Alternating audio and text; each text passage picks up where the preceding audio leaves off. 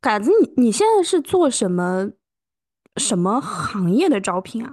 主要是，呃，我行业的话，主要就是互联网加半导体。半导体的嗯话，其实是今年开始慢慢在切。呃，嗯然后现在也做，也有几个成功的客户嘛。然后嗯职能的话，主要就是软硬件的研发类岗位为主。然后这个的话，可能我们会就除了互联网行业啊，或者说半导体行业的软件研发，那比如说像我们传统制造行业里面也会有这种软件需求，那我也都会做。那主要就是互联网加半导体行业，然后嗯职能岗位的职能方向的话，就是这种软硬件研发类的岗位为主。嗯，它硬件这块儿跟软件应该还差挺多的，就你应该原来没有做过硬件这块的吧？嗯，硬件的话，对，硬件其实没有软件做的多，然后也是因为这两年我们主要做这种 KA 的，呃，KA 模式的客户嘛，就相嗯当于这个客户他有很多软件类的岗位，然后他也附带一些硬件，那我们也会一起做。嗯，哎，那做 KA 类的话，是不是相对你们这边的，你们去怎么讲呢？我就觉得是不是你们去 BD 的这种压力会小一点啊？嗯，对，主要就是公司客户搞定就行了。嗯，一个，呃，对，然后一一般这种 KA 客户的话，可能更多的是一些就是公司的一些呃资源，而且相对来说会比较靠谱，而且它的嗯职位量也会比较多，而且我们在啃一个 KA 客户的时候，因为它的大 KA 的话，它可能旗下会有不同的一些子公司啊，然后我们可以辐射去不同的 BU、不同的子公司，再去拿到一些职位需求。所以嗯相对来讲，感觉投入产出比会快一点。因为有一些嗯中小型的客户的话，嗯，因为存在这种新客户合作的不确定性嘛，然后有时候的话也会可能付出了很多，最后产出不一定特别高。嗯嗯，哎，像这种就是半导体这块 KA 的话，因为嗯。其实半导体它，哦呃，老牌的就是那几个嘛，那是不是嗯。我就猜测你们服务的是不是就是那几家，还是说这块你们有切一些新的一些新的一些创业公司之类的？嗯，呃，对，其实半导体的话，它是一个非常大的一个概念。然后嗯像我们公司的话，也是全国有很多公司嘛，比如说像我嗯们上海分公司，它主要是做芯片那一块儿。然后我们这边的话，其实从现在开始进去切呢，也会有一点晚。然后我们的话，因因为我人是在无锡，然后无嗯锡的话，其实有一些做半导体后道的这些嗯半导体设备的公司。然后我们嗯现在呢，就是从半导体设备厂里面去切入去做。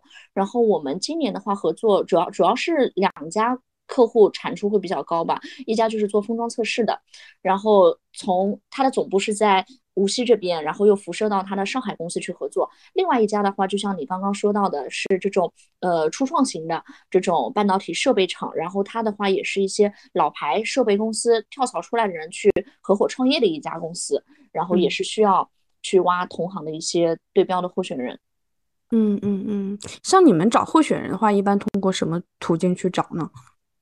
嗯，找候选人的话，其实比较常规的，那肯定还是会以网络搜索为主。那比如说网络的一些渠道最常用的，呃，猎聘网、Boss 直聘、前程无忧、智联招聘，呃，然后包括像这种偏社交的这种招聘，比如说麦麦啊、LinkedIn，那我们其实都会用。主要的话还是网络招聘。那第二块的话，像我们呃成熟一点的猎头公司的话，它都会有自己的系统人才库。那比如说像我这边主要做互联网，主要是做半导体，然后我是集中在长三角，就是江浙沪这一带。那我们会针对这一个区域的一些人才的话，也会有一些积累。所以第二个渠道的话，主要就是公司自己的一个系统人才库。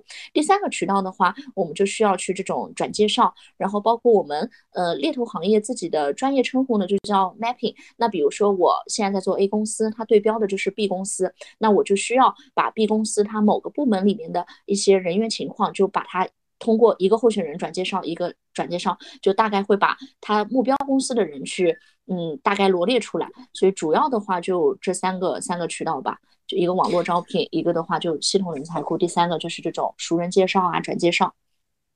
哎，我我之前听说过一种说法啊，就是说，嗯。就是说，因为一般他呃猎头也好，还是说公司这嗯。边的公司账号也好，他在那嗯。个呃猎聘上的那个应该是嗯。要付费的嘛，说那个费用嗯要比 Boss 上要高一点，所以在 Boss 上的公司可能要 low 一点，相对有这种说法吗？嗯，因为我不涉及到这种招聘套餐的购买，所以价格这一块的话，我不是特别清楚。但但是我我自己感觉，因为我上一家公司的话是在甲方做 HR 嘛，我那个时候会涉及到去购买这种招聘套餐，但那个时候可能 Boss 直聘还没有兴起。然后我我当时是我记得前程无忧的价格是要比智联招聘高很多的。然后我会发现前程上的简历的质量也要比那个智联要。高很多，嗯，boss boss 的确，我发现很多小的中小型的公司好像 boss 用的挺多的，但这个价格我倒不是特别清楚。哎，但这个这个，你像你们刚才提这个前程无忧，这个其实有点奇怪啊，就是为什么说它的套餐贵，相对的呃简历的质量也会高呢？就是因为其实到了呃应聘者这端，其实他们对他们来说都是一样的嘛，他们都是不付费的。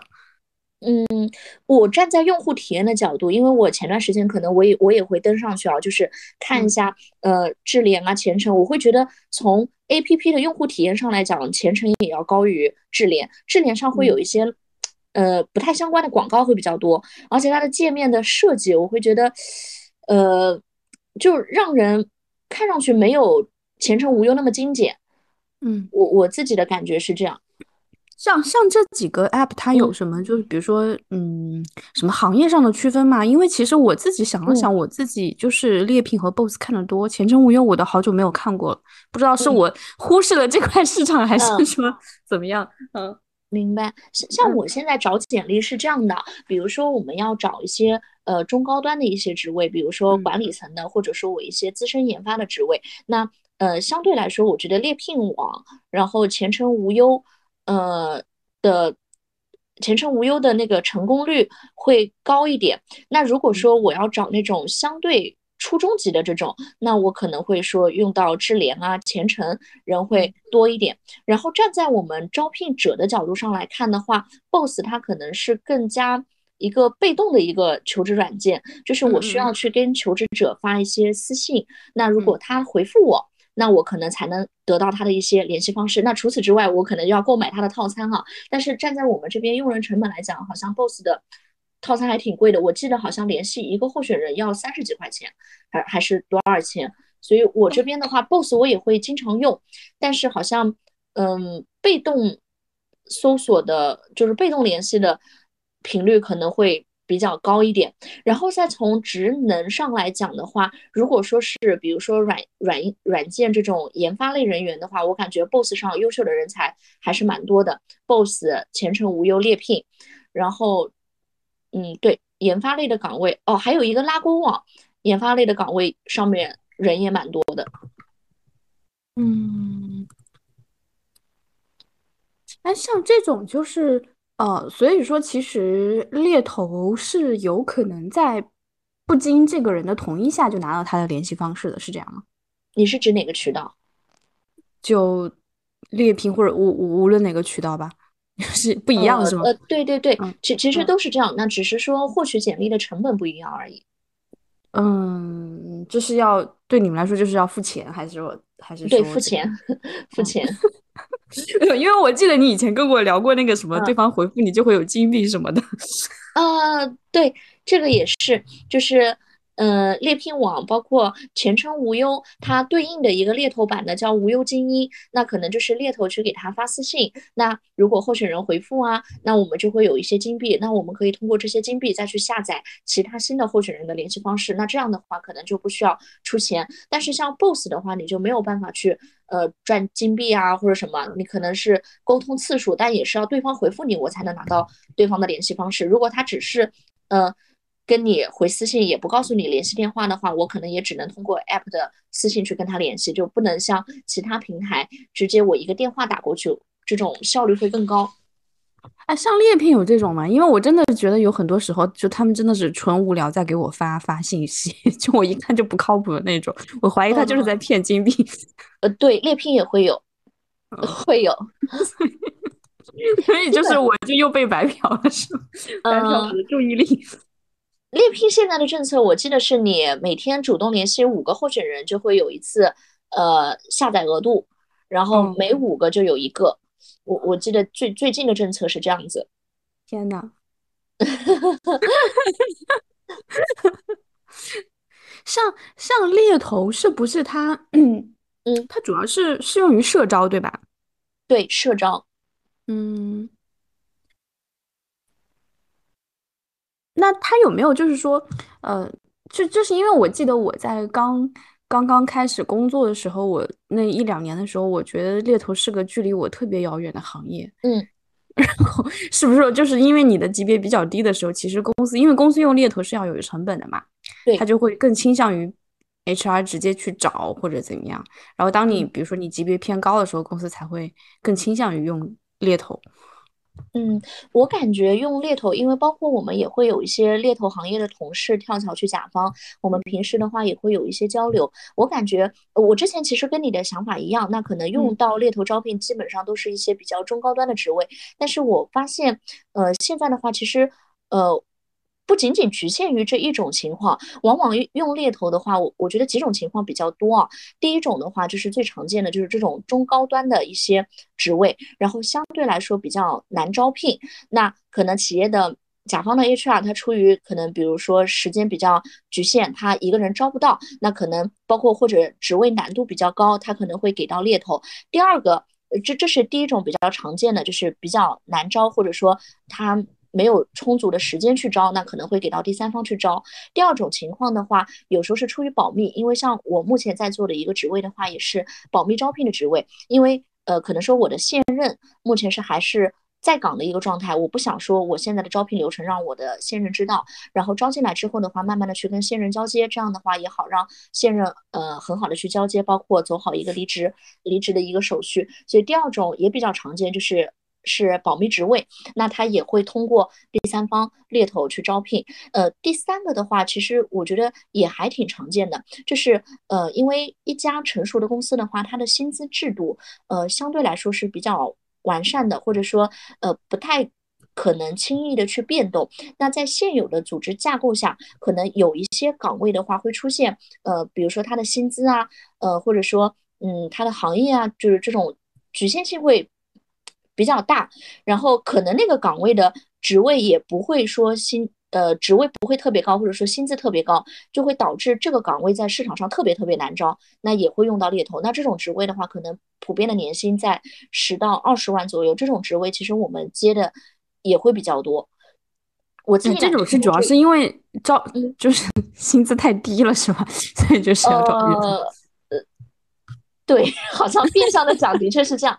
就是，呃，那个岗位呢，就是你按照他的任职要求来讲的话，其实市场上我我其实可以找到人，但是他们可能那个老员工，比如说做的时间比较久，导致他的薪资啊，就其实在市场水平处于中下。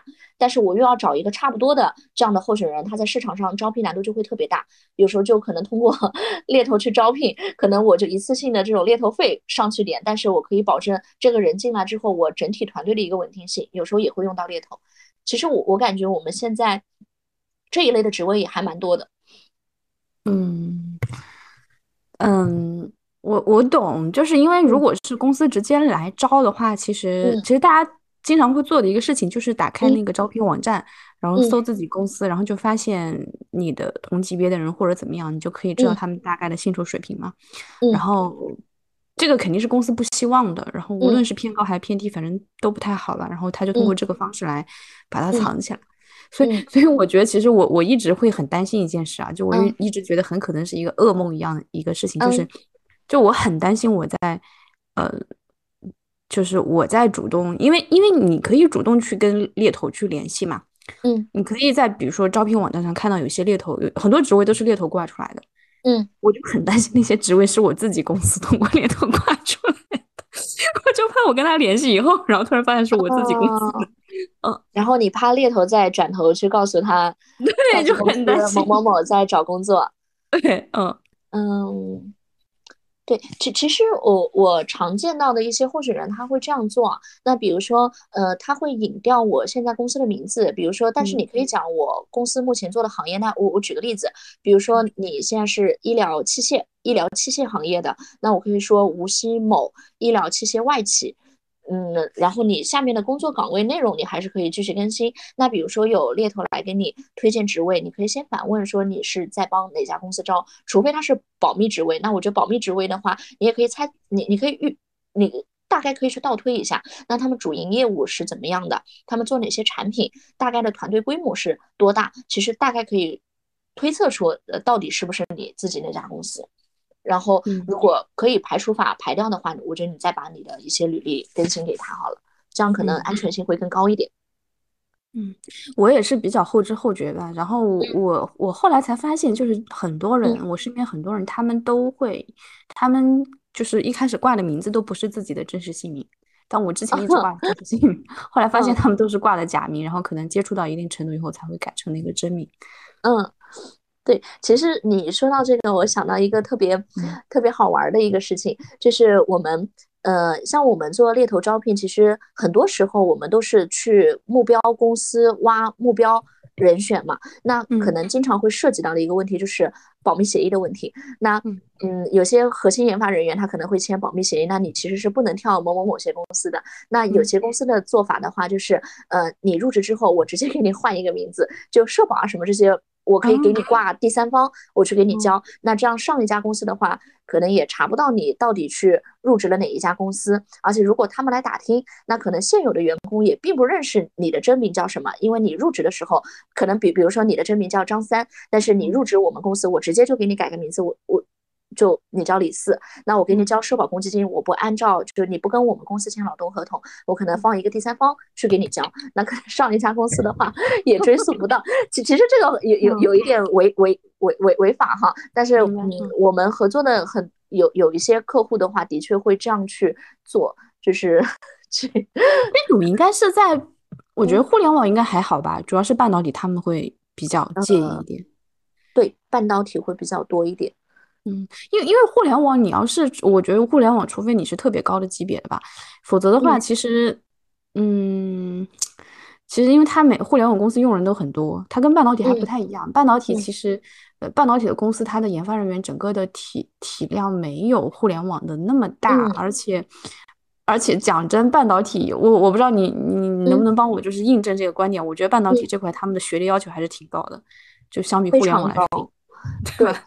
因为像我们现在就在做的一个客户，他就是，呃，他就是一定是要九八五二幺幺，如果不是九八五二幺幺，那就一定是要双一流，就他们学历的审核非非常的非非常的严谨。对，所以所以其实半导体这块，你要是挖一个人走的话，嗯，那可能对公司的这个严重性是要比互联网这块要大很多很多。嗯。而且半导体相对来讲，它的团队的流动性，我觉得没有互联网那么高，可能还是出于业务啊。像这两年的话，互联网可能整体行情、业务行情也没有半导体那么好。像，嗯，像你说的这个直接导致的一个，比如说我们招聘上的问题，呃，我们 offer 了一个候选人，候选人去提离职的时候，其实前东家基本都会在开很好的条件去把他挽留下来。所以我们今年其实离职被挽留的 offer 人选还挺多的。包括我在跟甲方 HR 在交流的过程中，他自己那边招聘到的员工，就是被老东家挽留的比例也很高。因为其实这块的人员大家都缺，所以大家都会想办法用职位、用薪资去挽留住这些人。嗯嗯，像像互联网这种流动性，是不是跟裁员也有关？还是说一个主动的流动？嗯，我觉得一半一半。像今年的话，嗯，去。尤其是今年，互联网其实裁员还蛮多的。嗯，对，但但怎么说呢？就半导体这个，它应该是说这呃两年左右吧，差不多它就变成了一个特别热门的嘛。然后这块它普遍的呃薪酬水平其实也很高。对对对，是的，对对。然后很多人他都在骂人嘛，他都在抢人，所以要把这个人都放放到自己这里面来。嗯。那那你们像你们，嗯，做猎头的话，就是呃，因为你是做这块的嘛，你观察到别的人的话，其实就是呃，会用到猎头，然后用猎头频率比较高的行业还有哪些呢？因为我感觉有些行业可能是完全不怎么用的。嗯嗯嗯，还有就是医疗吧，医疗器械、生物制药，其实用猎头也会比较多。然后呃，对我觉得这两个行业也蛮多。然后半导体，嗯，像我们公司的话。因为我们起家比较早，然后我们又是做这种二三线城市为主的，所以我们本地市场的很多制造业的话都是我们的客户。其实，所以我们制造行业的客户也很多，职位也很多。嗯，哎，像制造行业的话，他招人主要是招什么类型的人呢？嗯，比较常见的可能这种机械、电器、软件工程师，对工程师类的职位。嗯嗯。像像你觉得，就是说你做一单，它最后成功与否的一些关键的点在哪里呢？嗯，关键的点就是决定这个可能会成功、可能会失败的一些东西，影响的因素。嗯，其实我觉得还蛮多的。嗯，首先我觉得是一个人岗匹配啊，你得去找到。这样的一个合适的候选人，那第二点的话，一定是这个候选人的意愿度是要不出问题的。然后第三点的话，我觉得是，嗯，相对具有吸引力的一个薪资水平。嗯嗯，对。主要的话，我觉得可能还是这几点吧。然后还有第四个，可能就是客户方的一些配合度，因为像其实今年的话，呃。也不仅仅是今年啊，包括二零年，可能行情不太好的时候，有时候客户可能会招着招着，我这个职位停了，中断了，或者说我内部提拔一个人上来进行替补，那其实这样的话也会导致我们的一些职位发生一些变化。嗯，它其实一般来说内部提拔的话，应该会比外面招成本要低很多嘛，各方面的成本，我觉得。对呀，肯定要 低很多。嗯，而且他们会觉得这样的人忠诚度会更高一点，但是。它存在的风险可能内部提拔上来，有些他的人的能力可能不一定会有外面的人那么强。嗯，像你你你，因为你之前不是在甲方也做吗？你你之前做的也是招聘吗？就是在甲方的时候，还是说也做别的？甲方的话，我当时是以招聘专员的呃职位入进去的，但是做了嗯差不多两年不到，然后当时招聘量不多了，然后也会转到其他的模块一起兼顾着做。嗯。那像这种就是，比如说你们发了 offer 以后，公司反悔的情况呢？就除了你刚才提到的，就是说他们突然可能就说自己这边没有 head count，还有什么其他的？嗯，其实你是说发了书面的 offer，然后客户这边再取消吗？都有吧，或者说是就是一开始觉得意愿比较高的还，嗯，这种。也会有，但是非常非常少见。像今年的话，可能我这两年就碰到过一例，然后但不是我这边啊，是我同事那边，我有听说，就是也是一家外企，其实非非常少见。他就是已经发了书面 offer 了，然后那个职位的话，呃，总部那边呢，他直接把这 h a c k o n 取消了，然后最后是就。跟候选人那边协商嘛，然后好像我之前听到我们一个同事有提分享过他那边一个案例，也是发了书面 offer，然后再取消 offer，然后那个客户是赔钱的，因为候选人已经走完离职手续了。然后当时是，但具体的赔偿金额、赔偿标准我不是特别清楚，但是那个客户是给候选人赔钱的，去弥补他这部分的离职损失。像这种是候选人嗯提出要求说要赔钱吗？还是说客户就？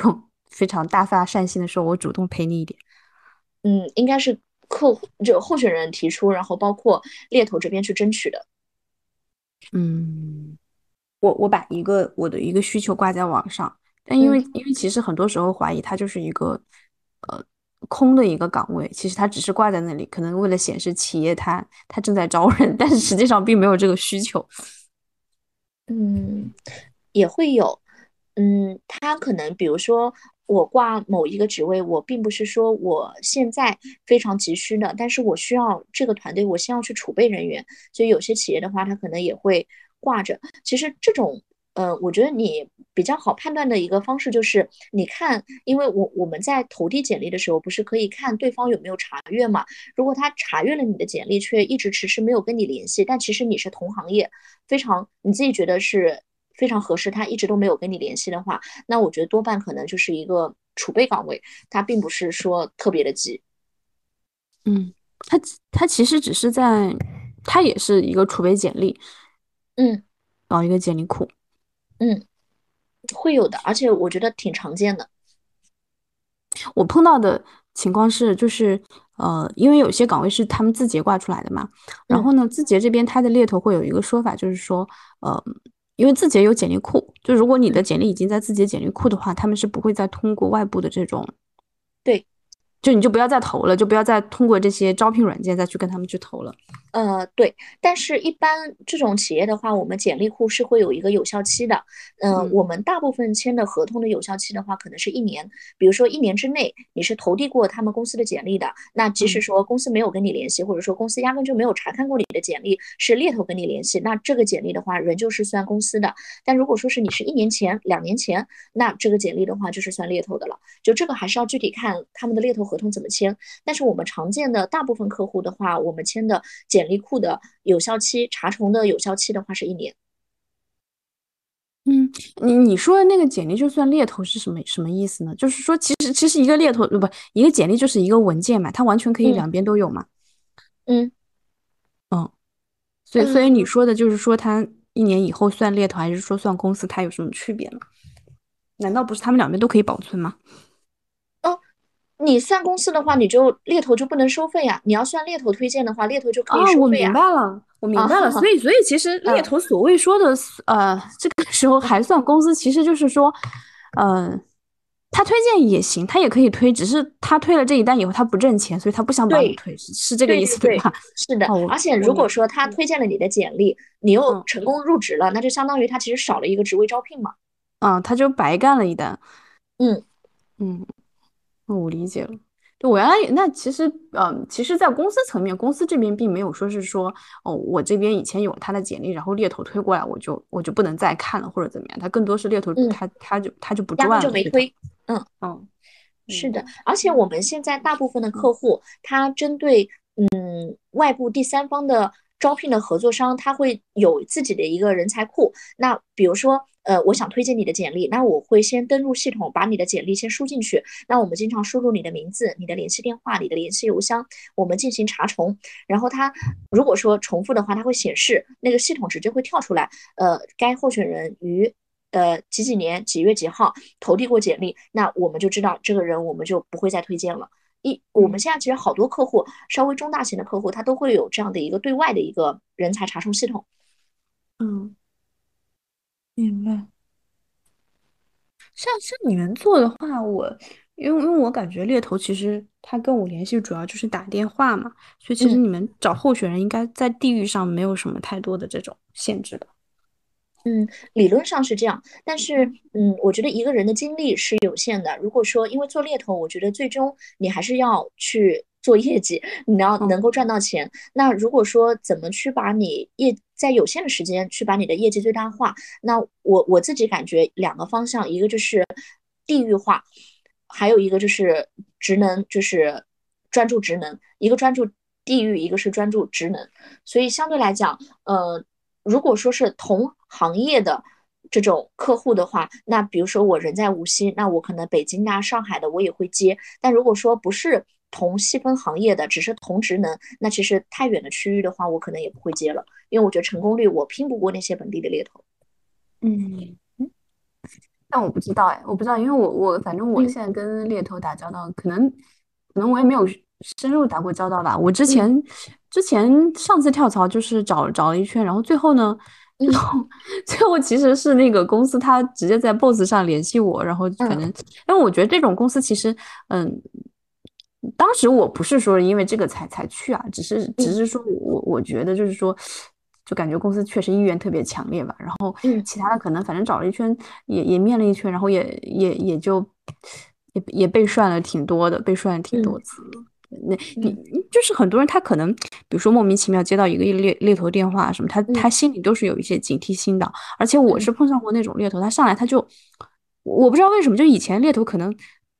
我我感觉一年前我接触到猎头都还是说会会很喜欢跟我打电话沟通一些事情，但是我不知道为什么有一段时间所有猎头都在用微信文字的方式跟我沟通所有的事情，就是问我问那种很细节的问题，就是。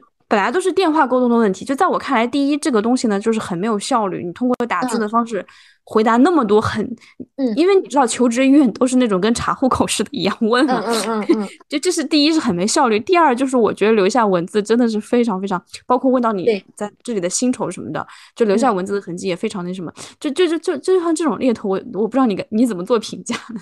这种猎头。我觉得是这样啊，就是，嗯，其实我我我也经常会被有一些候选人拉黑啊，或者说，呃，那那种，但其实我自己感觉，如果说你。去判断这个猎头靠不靠谱的话，我觉得你可以通过，嗯，通过几个维度吧。那第一个的话，我觉得其实不在乎这个猎头他的从业经验的长短。其实我我我现在觉得从业经验的长短倒不是说特别重要的。但我觉得第一点就是你要看这个猎头对于他推荐的这个客户、推荐的这个职位，他的一个了解程度是怎么样的。那这个的话，你可以去问，比如说客户公司他。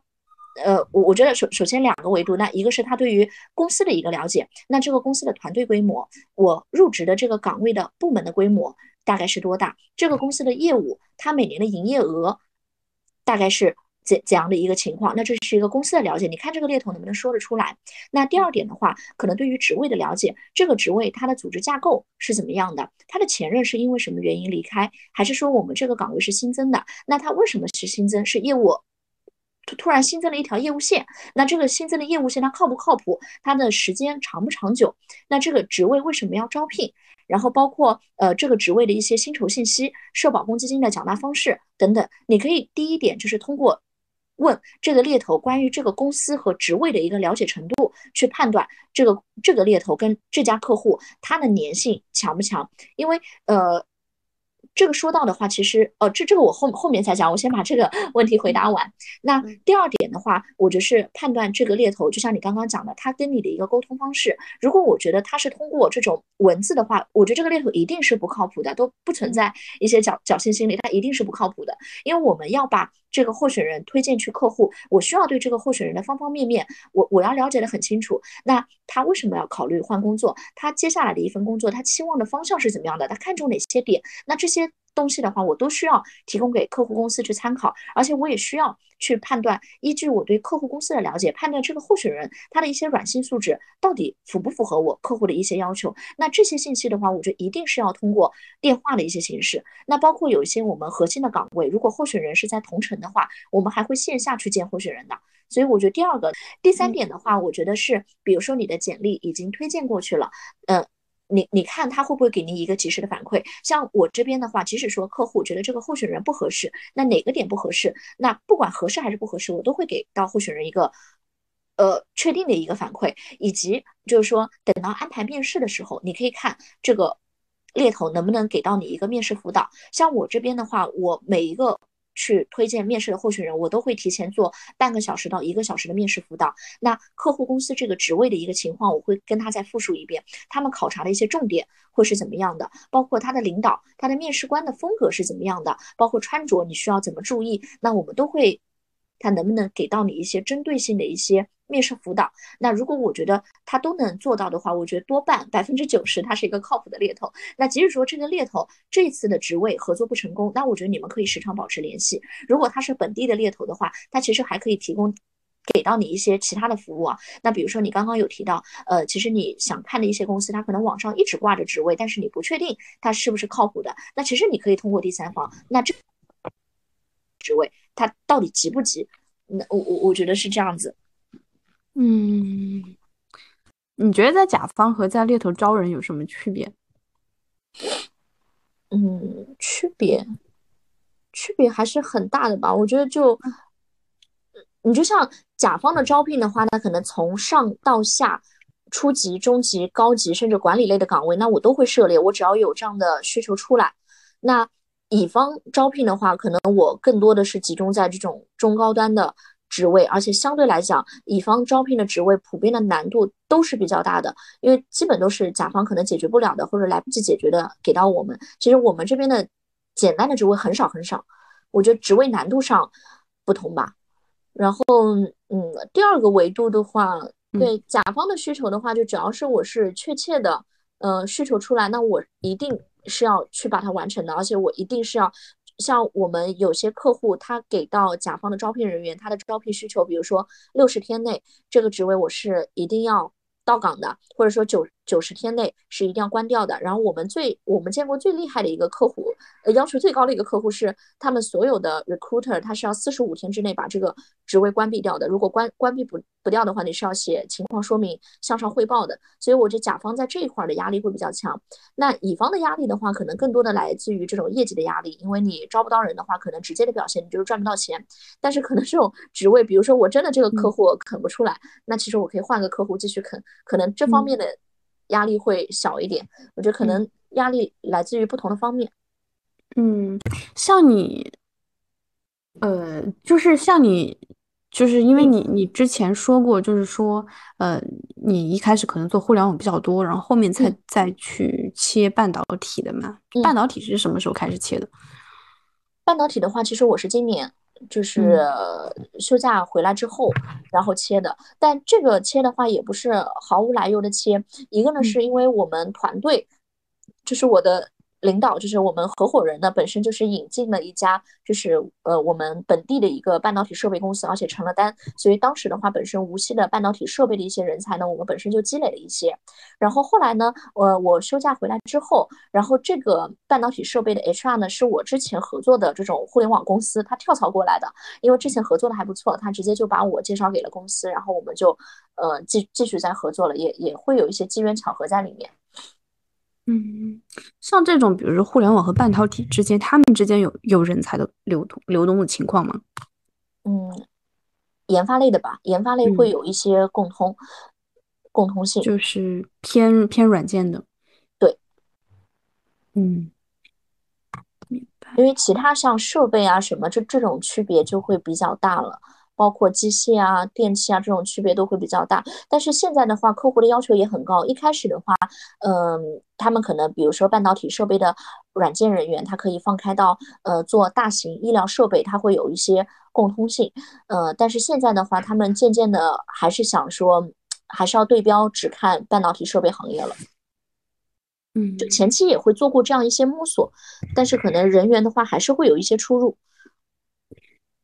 对，其实其实现在中国最不缺的就是人嘛。当然，当然大家要优中选优，选那个最专业的是人人的供给完全是不缺的。是的，是的。嗯，你你们做客户主要客户这边也是本地的多多吧？嗯，周边吧，本地加周边。那就是苏州也会覆盖到了。对，但苏州比较少，因为苏州本地的猎头也很多，可能我们更多的可能辐射到。呃，苏差不多吧，苏锡常、上海会比较多一点。嗯嗯，这这几个地方的，就是薪薪资水平、用人成本，能介绍一下吗？嗯，薪资水平。我我自己是这样感觉哈，其实呃，因为我我人虽然是在无锡，但并不是说帮无锡这个城市去说话。但其实我觉得江苏这边来讲的话，其实无锡的性价比是非常高的。因为呃，江苏这边的话，可能很多人选择定居，他会优先去苏州啊、南京。但其实你会发现，苏州和南京的薪资水平的确是会比无锡高，但其实它高不了太多。我觉得高百分之三十到五十撑死了。但是苏州跟南京的房价。比无锡高的可不是百分之三十到五十，然后包括呃上海也是，上海其实薪资会高，但是不会高到超一倍啊或者多少，当然特定的岗位除外啊。我就说大部分的，我觉得平均水平可能上海的话，我觉得百分之五十到六十吧，比无锡这边高，但是房价的话高的可能要三四倍了。所以我自己感觉其实无锡的性价比会比较高，呃，所以包括我们，因像我去年的话，无锡的一家呃。呃，公司我合作比较多啊，我们帮他关掉差不多二三十个职位，也是软件的类的职位。然后当时我们对标挖的人才的话，其实就是上海、苏州那些定居不起的，然后考虑要定居了、要结婚了、要生孩子、要上学了，那这部分人那挖来无锡。然后包括我们还经常挖的一个城市就是沈阳、大连，就是东北那边，因为那边的话其实人才非常的多，但是那边的薪资水平其实是比较低的。然后也主要是通过无锡这边它的定居成本，包括定居的性价比，所以也会把这些城市的人吸引过来。嗯，像像互联网这块，你摊开来讲的话，你觉得哪些是它是偏稀缺类的岗位？哪些其实现在有一点就是供过于求了。嗯，你说职职位吗？嗯，对。啊，互联网，其实我现在感觉整体好像都会有一点点供过于求，因为我们今年，今年，对我我我自己感觉这两年比较稀缺的可能是 C 加加，因为我们现在大部分的客户的要求都是 C 加加做应用层的，做底层的，嗯，做内核的这一块人员比较的缺。然后我自己感觉这两年会有一点过剩的，可能是这种 Java 类 Java 类的人员，然后包括像移动端的，呃，还还有比较稀缺，我觉得安卓其实也挺稀缺的，好的安卓开发的人，其实我我自己感觉也不多。然后这两年需求量增多的，我觉得还有 C Sharp，C Sharp 开发需求量也蛮蛮多的，一些上位机开发这两年需求量比较大。需要去做这种底层交互的，对，纯互联网的这种需求量是减少的。对，其实你刚才提到这几个，它就是需求量多的这几个，它都不是那种怎么说，不是那种传统意义的互联网的一些岗位。呃，对对对对，他们其实都是有设备的，跟设备打交道。对，他就在往硬件硬件那边去靠了。其实，对对对。OK。哎，那那像这种非常哎，就是你你你提到的互联网，其实我感觉都还是偏研发人员啊。就是那你像运营，像你这这种，你招吗？这种比较少哎，又不怎么着。大部分可能企业自己能解决，而且运营类的人员，他可能有有些公司，我感觉他并不要求这个人他技术出身，而且我我们有很多客户可能都是从应届生开始培养的，所以我我自己感觉，我我们接到这方面的需求很少。嗯，包括产品经理，产品经理好像也不多，好像基本都内部消化掉的比较多一点。呃，内部消化还是说他们比如说社招也还也也能也比较容易。嗯，我我说的内部消化，可能就是内部的甲方的 HR 自己去把它了。明白明白。就他 HR 就消化掉了。嗯，哎，我我那我能这样理解吗？就是说，嗯，猎头需就是对猎头需求量比较高的岗位和行业，它通常是这块就是就业市场比较好的行业。我能这样去理解吗？嗯，我觉得的确是这样，因为其实我们一些大的 KA 可能一年的猎头费，就光给我们一家公司的猎头费，可能就是一百万朝上，所以它的一定一定是反向要求它的业务，它的利润是非常好的。嗯，哎，像我们这种纯文科生就没有这种待遇，就是我们永远只能进入那些。猎头需求量没有那么高的行业也也有了，反正反正因为因为我我自己是文科嘛，所以也也会跟一些猎头打交道什么，但是感感觉反正还是不是那么主流吧这块。的确，反正我们招到的需求来讲，你要从文科理科这个分的话，的确是理科类的需求会非常的大，文科类的需求要么就那种高管类的财务总、人事总，呃这种，还有政府关系啊什么这种，呃包括还有一些很高了都是对。包括可能有一些语言要求的，就英文要求很高，或者说韩语、日语要求很高，这种可能文科类的会有。你经历过裁员是吗？嗯，怎么讲呢？我上家公司呢也叫裁员吗？就是我们可能整个公司需要从呃无锡搬到另外一个城市去，所以当时的话就无锡这边工厂的一些。呃，员工的话也进行这种解散吧。然后，因为我上家公司是外企嘛，其实也是按照劳动法 N 加一的方式去赔偿大家的。所以当时的话，其实还算大家都是好聚好散。哎，你们外企是做什么行业？制造业吗？还是什么？嗯，互联网。外企，哎，外企互联网还蛮小众的。你们有没有听过什么外企的互联网？对我，我我们的话就是，嗯，当时就是，这怎么讲呢？就是。非常的人性化，然后互联网公司还从来不加班，然后就导致业务连年下降。对，的确就是，所以你你后来会发现，你根本就拼不过本地的那些太卷了公司。对，我我觉得这个其实很多外企，这这个就是一个外企的悖论，就是因为很多人他他他想去外企嘛，因为外企的福利好啊，然后又又很遵守劳动法。对，嗯。但是这几年其实外企在中国陆续撤出的有很多，嗯，就它确实是卷不动。是的，而且我经常听到，对，嗯，是的，而且外企的薪资水平，呃，其实真的是渐渐的也拼不过那些民企。这个还好，我觉得这几年又这几年大家都在减薪了嘛，都在降薪了，就又又把这个又民企的话，其实呃，就是你因为你你恰好在两个现在看起来就是薪酬非常高的行业，互联网和半导体都是属于现在，嗯，就互联网也渐渐有一点不行了，但是半导体现在正好是那个热热钱都在往这块涌的一个行业，它的薪酬很高，但是大部分行业其实是 就还是差很多的，其他行业的话。嗯，对，这个倒是的。你就我我举个例子，比如说我们现在在招的一个半导体设备公司，它就工程师的职位，可能三到五年我可以开到二十 k 到四十 k，就是在我们这种二二线城市哈。那呃，我我们还有一家就是传统制造行业，他们去招一个这种机械电气工程师，我可能九八五的本硕那种三到五年，基本也就十 k 到十五 k 撑死了，就是行业的不同。嗯。但是半导体设备公司的一些人的话，我觉得，因为半导体设备它本身它的技术难度也会比较高一点，也会导致这些从业人员他们其实技术水平可能也会比传统行业的人也也会要更更好一点。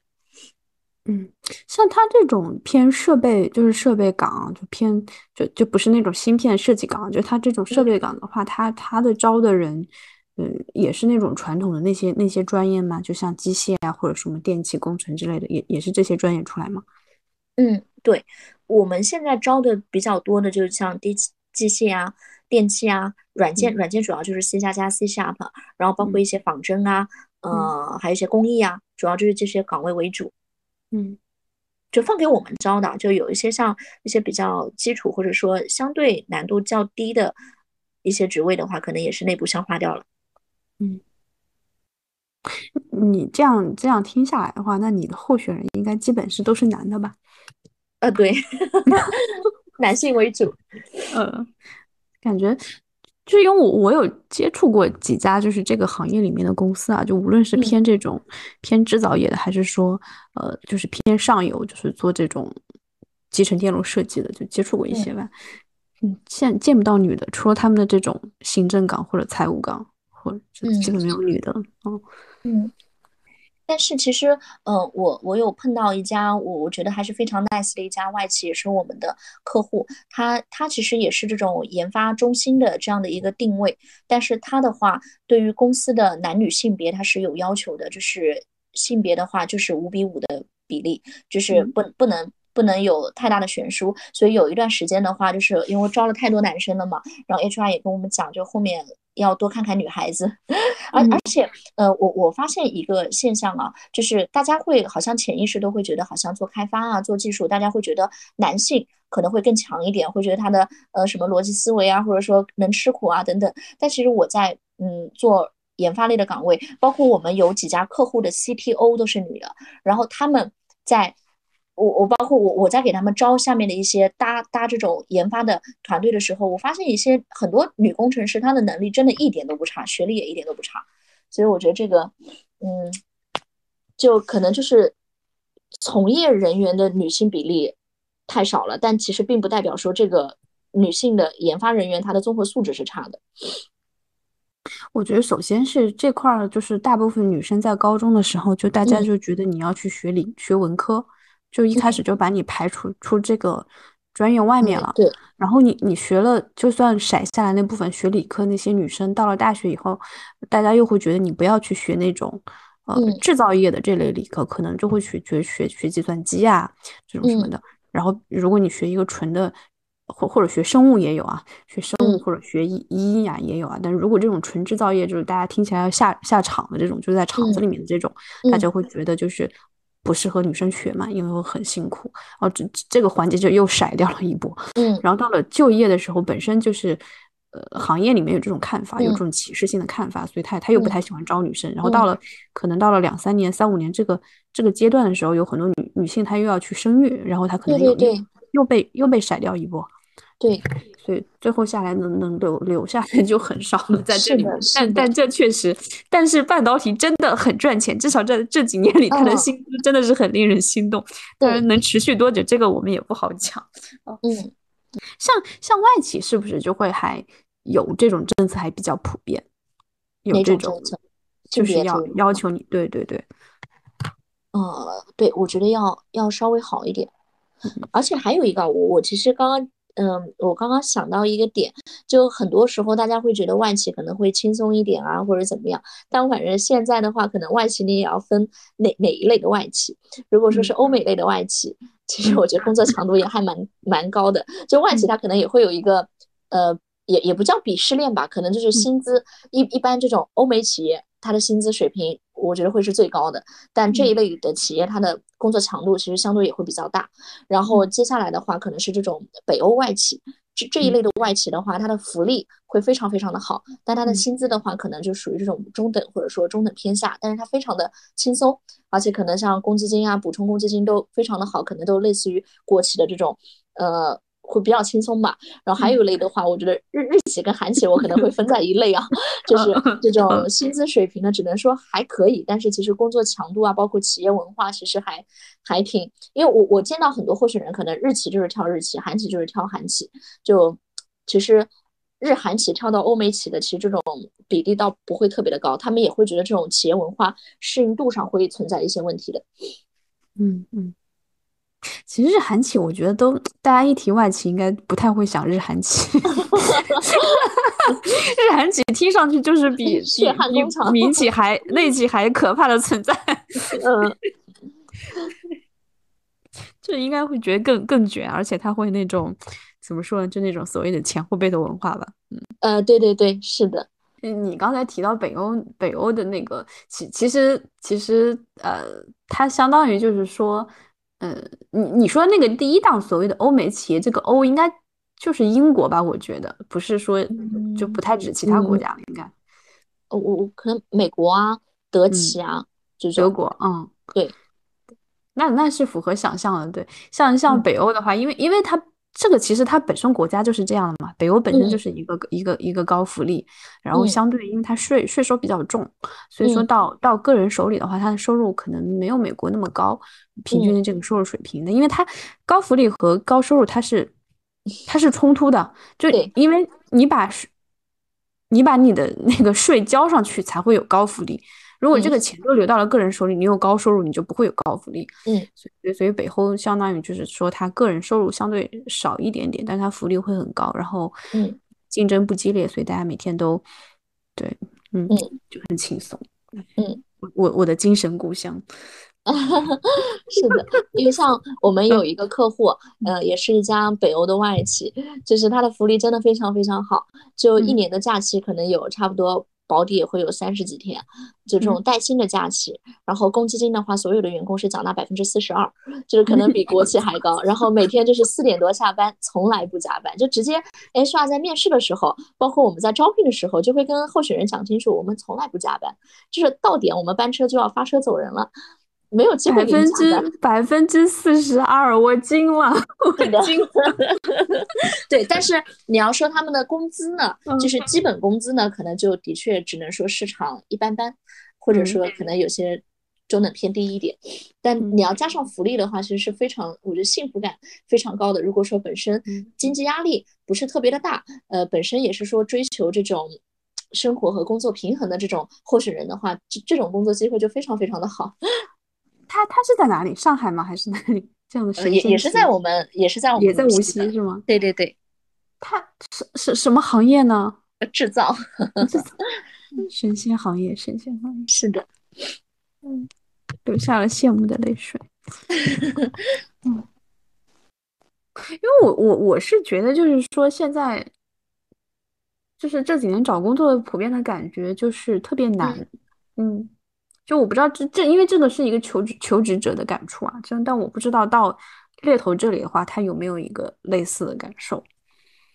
哎，我觉得就是看看看职位，就是我觉得那些做技术的人，他们找工作真的不难。就是我我经常聊到的一些候选人，就是他可能早晨他把他的简历给我了，然后可能我下午想再去看看他简历上的一些细节，我就发现他招聘网站已经关掉了，我就问，哎，你怎么？网上关掉了。他说我今天早晨刚刚更新，早一个早晨接了十几二十个猎头的电话，还有包括甲方 HR 的电话，就这种人非常非常的抢手。然后再嗯，举个例子吧，就比如说我最近有在招一个保密职位，可能是 HR 方向的一个高管的职位。呃，我我在网上挂出来，但但我不会写某一家公司啊，我就可能写某 A A A HR 的这样的一个高管的职位。然后我我真的就是一天我可以收到十几二十份。然后，但是你说像我这种技术类的岗位、算法类的岗位，我我要挂上去，就是不会有人主动来理我的，或者说主动来理我的，可能都是那种半路出家啊，或者说相对来讲，我这个匹配度不是那么高的。然后，包括我之前还在帮苏州的一家外企在招一个呃职位，然后就是也是产品方向的岗位，但是那个岗位呢，就是对英文的要求会比较高，但可能我在发布职位的时候，嗯，就是。可能求职者会对于我这个职位会有会会有一些误解啊，就是当时呢就投过来，我我记得应该是截止到放假前，我已经收到三百多份简历了，但投过来的都是做那种英文翻译的，然后我发现好像这一类的从从业人员，我感觉他们机会好像也挺少的，就是可能大学读的语言类的这种出来求职，就是机会不是特别的多，所以我那个职位发出来，我能收到几百份。然后包括那些通用的岗位，就是能收到非常多的简历。但是技术类的职位，包括技术类的候选人的话，他们应该找工作都非常好找。嗯，唉，但到现在说这些，学的理科的，女就是这个错误已经发生的时间点太早了，已经没有什么可以对吧？你你只能懊悔最近一两年内发生的事，最多懊悔个三年内，你懊悔个十年发生的事是没有意义的。是的，OK，那就嗯，非常谢谢嘎子的分享。好呀，感谢感谢感谢，嗯，好，谢谢，好，拜拜，拜拜。